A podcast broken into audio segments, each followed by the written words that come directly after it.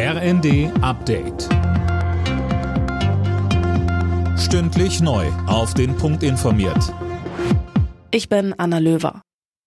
Die Korruptionsaffäre im EU-Parlament sorgt fraktionsübergreifend für Empörung. Bei der Linken im Parlament ist man über das mutmaßliche Ausmaß schockiert.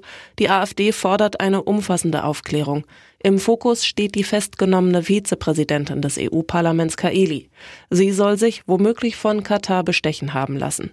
Für den grünen Europaabgeordneten Daniel Freund ein Skandal mit Ansage. Er sagte im ZDF. Eigentlich ist das Parlament, ist die Europäische Kommission schon ziemlich weit, was Lobbytransparenz angeht. Nur leider ist äh, die Einflussnahme durch Drittstaaten bisher von allen Transparenzregeln ausgenommen. Die Polizei hat in einem Einkaufszentrum in Dresden am frühen Nachmittag eine Geiselnahme beendet. Eine Frau und ein Kind wurden in Sicherheit gebracht.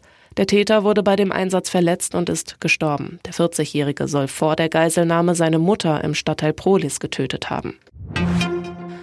Die Erkältungswelle hat die Kitas in Deutschland voll erwischt. Das sagte Doreen Siebernick, Vorstand bei der Gewerkschaft Erziehung und Wissenschaft der Welt am Sonntag.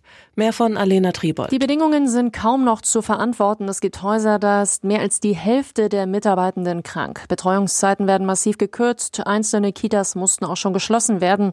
Die Krankheitswelle trifft Siebernick zufolge auf ein ohnehin geschwächtes System. Generell gibt es in deutschen Kitas eine hohe Personalfluktuation, gepaart mit einer großen Erschöpfung der Beschäftigten.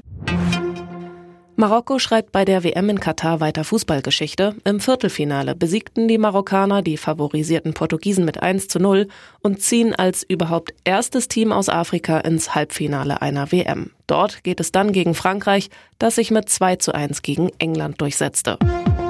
Alle Nachrichten auf rnd.de